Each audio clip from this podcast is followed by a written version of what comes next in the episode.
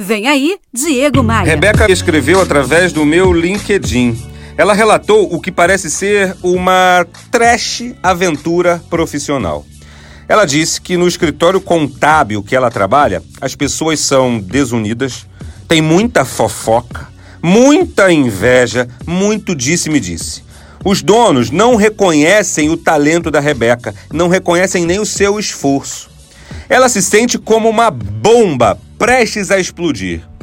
E além disso, ela disse que tem uma superior imediata que pega as ideias dela e divulga essas ideias como se fosse dela.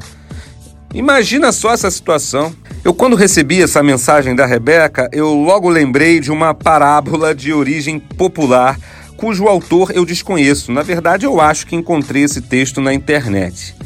Era uma vez uma cobra que perseguia um vagalume que nada mais fazia na vida do que brilhar.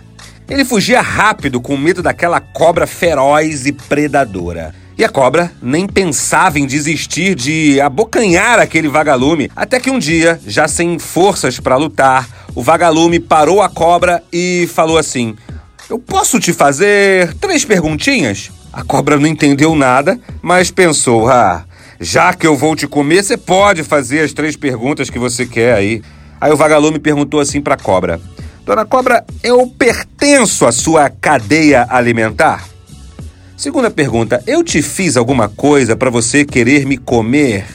E terceira perguntinha: Por que que você quer me devorar?